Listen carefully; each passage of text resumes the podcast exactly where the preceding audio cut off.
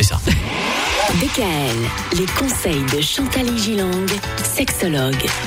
Le couple, voilà ce qui va nous occuper tout au long de cette semaine, notamment la confiance et la jalousie dans le couple. Chantal.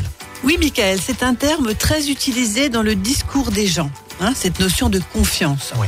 Cependant, avant de parler de la confiance qui règne dans le couple, il convient de parler de la confiance que l'on a en soi. Mais oui, souvent, le problème, il vient de là, non, quand même? mais oui, j'ai pas confiance en moi.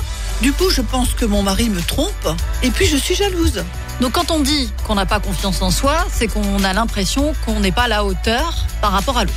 Oui, et je pense que bah, tout ce que nous renvoient les médias, les films, Oui, etc. de surcroît. Euh, il faut être dans un look euh, imparable, idéal.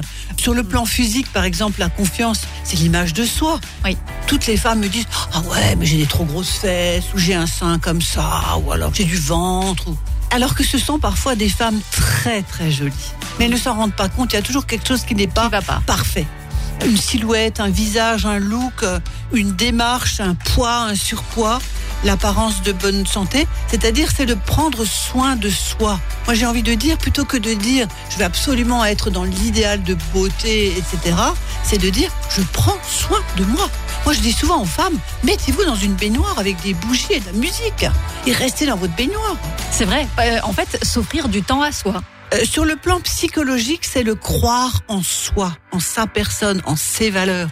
C'est l'audace d'affirmer ce que l'on est et ce que l'on croit. Alors pas besoin de l'affirmer avec de la colère, avec du combat. C'est pas ça que je dis.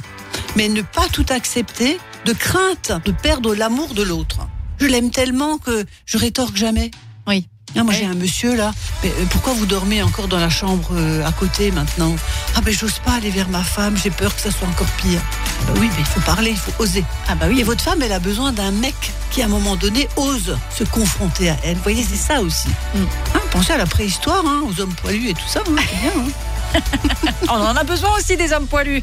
Hein, Mika? Mais bien sûr. Mais oui. Et enfin, sur le plan social, c'est de se sentir bien dans sa peau, savoir rester soi-même, naturel, spontané, même en présence de son partenaire, savoir accepter un compliment et complimenter à son tour.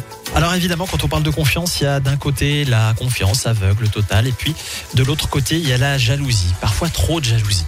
On va parler de cet axe de la confiance mercredi. DKL, retrouvez l'ensemble des conseils de DKL sur notre site internet et l'ensemble des plateformes de podcast.